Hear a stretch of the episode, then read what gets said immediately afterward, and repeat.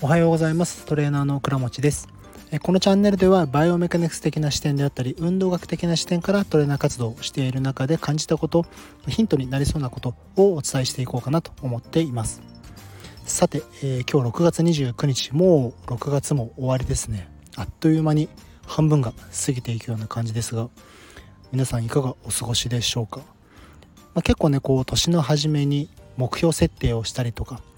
こう振り返りとかもしているとは思うんですけれどもその半年での振り返りですね今ちょうどやってるところで、まあ、僕の場合こう90日サイクルで目標設定振り返りをすることで今すごいしっくりきて動きの仕事のサイクルがうまくいってるような感じになってるんですけども、まあ、そんな感じで今日のタイトルは90日サイクルで物事を考えていくとうまく回っていくよというお話をしていきたいと思います。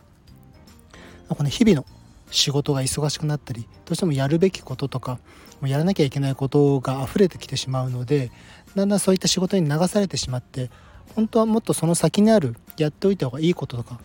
緊急ではないけどもやることというのも実際やっていかないとその次営業活動であったりとか仕事をもっともっと先に進める時になかなか立ち立ち行かなくなったりするわけですよね。でそういった時に90日のサイクルを作っておいてその中で自分がどう行動していくか行動指針を作っていくとなんかすごい最近しっくりきてるんですよ。で、まあ、90日サイクルってどんなことやってるかっていうと、まあ、やっぱり終わりを決めておくこと90日でこんなことを達成したいとかじゃあその次の時にこれを達成しようと思ってるからこの90日ではこんなことを取り組んでいこうかなみたいなことを考えておくとじゃあその90日の中で自分がどんな行動をできるかっていうのも落とし込むことができるわけですよね。でそれを例えば1週間ごとでもいいですし1ヶ月ごとでもいいとは思うのでそれぞれの期間ごとで目標設定で終わったら振り返ってでその振り返りの中で、えできたことであったりとかチャレンジしたけどできなかったこととかチャレンジしようと思ったけど結局チャレンジもできなかったこと。いろいろ出てくると思うのでそういったことを僕は書き出すようにしています。でこれをこうね理想は毎日朝起きて今日どんなことをするかっていうのを一応ピックアップしてで日々の中で合間にその手帳とかを見返してみてあこれまでやってなかったからこれやろうみたいな。で一日終わりにちゃんと振り返って今日やったことできなかったこと。本当はやりたかったこととかもそうですしじゃあ明日こんなこと1週間後こんなことっていうふうにして振り返りをする。っていうのが毎日ちゃんとできてくるといいですし僕も一時期そういうこともや、まあ、今でもやってはいるんですけれどもそういった中でちょっとデメリットというか自分がふっとこう落ちる時期があってそれって何かっていうと日々うまくいく時もあればうまくいかない時もあるわけですよね。一日一日で。もうどうしてもなんか気持ちが乗らないとかやっていってもなかなかうまくいかないみたいな。これ多分皆さんあると思うんですけどそういった時にそれを振り返ってるとなんかちょっと自分が落ち込んでしまってあ今日何もできなかったなみたいな。明日これ取り返さなと。っていう風になってしまうんですけどもちょっとそれがしんどくなってきた時期があったんです。で一日一日で見てしまうとそれって結構落ち込みやすいんですけどそれを1週間単位1ヶ月単位3ヶ月単位で見ていくと意外とこう自分の中ではそんなに落ちる時期が少なくなったかなと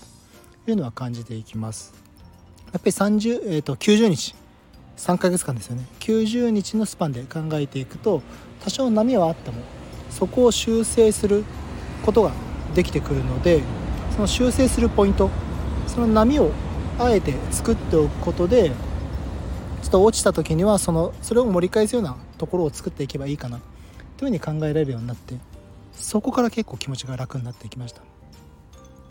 でやっぱり終わりを作っておくとそこに向けてどう自分が動くか。っていうのもその行動を作ることができますしその90日90日っていうところを積み重ねていくこと。ちょっとしたスモールステップですね。ぱり90日でできることって結構いっぱいあったりする。でこれって別にねこう何十万何百万売り上げるとかじゃなくてもいいとは思うんですよ。本当にちょっとしたこと。あこのオンラインの仕組みがなんとなく勉強できましたとかでもいいと思いますし。あこのこうシステムを少し作ることができましたとかでもいいと思います。まあ、ちょっとしたことでもいいのでそのスモールステップを積み重ねていくことで結構自信につながってきたりするのでそれは結構大きいなと思っています。90日って結構ねこういろんなことできたりして振り返ってみると90日あ結構いろんなことやったなって特に90日の最初の方のことって意外とこう結構昔のことだと思ったりもするんですけども実はまだ90日も経ってないんだっていうこともあったりして自分自身がびっくりしたりすることもありますなので、まあ、ちょっと物事をねこう90日スパンで考えていって多少の波を作りながらやっぱり波生きてる限り波はあるので